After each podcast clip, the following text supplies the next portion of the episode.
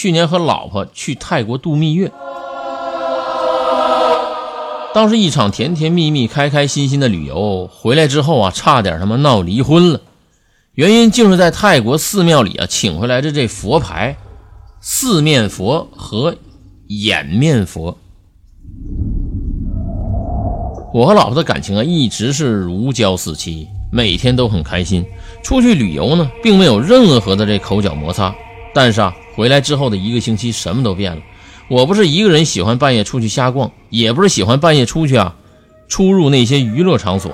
但是啊，我那一段时间，仿佛有一种声音在脑子里和我说：“出去看看，出去玩玩嘛。”所以有的时候啊，我宁愿出去吹吹风去。在马路上散散步，也想着这半夜才回家。很多人啊，以为我的心呢变野了，但是我并不是这样的人。我以前呢，无非是在家里啊玩玩游戏，还有打打电脑那种宅男，看看电影。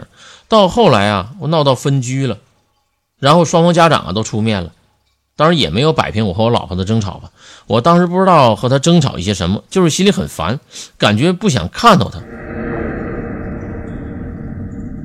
我和他两个人呢，要决定分开那段时间呢，我老婆有一个佛家的朋友刚从西藏回来，因为我老婆本身呢就是比较信这些东西，然后和那位高人朋友见了面详谈，那位高人朋友啊也直言不讳的说，我们在泰国请回来的是小鬼，并不是什么佛，现在啊已经缠上你了。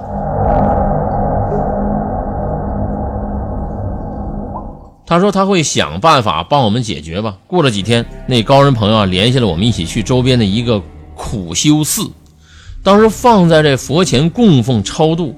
这苦修寺的主持和高人朋友啊关系也不错，他们呢每天都帮我们啊念佛超度。当时我老婆和我说呀，他们一开始啊有点体力透支，后来啊才舒缓过来。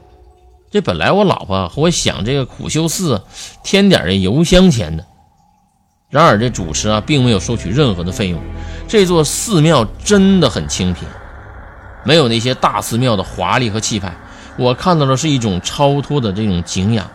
现在啊，我和我老婆的婚姻很幸福，很美满。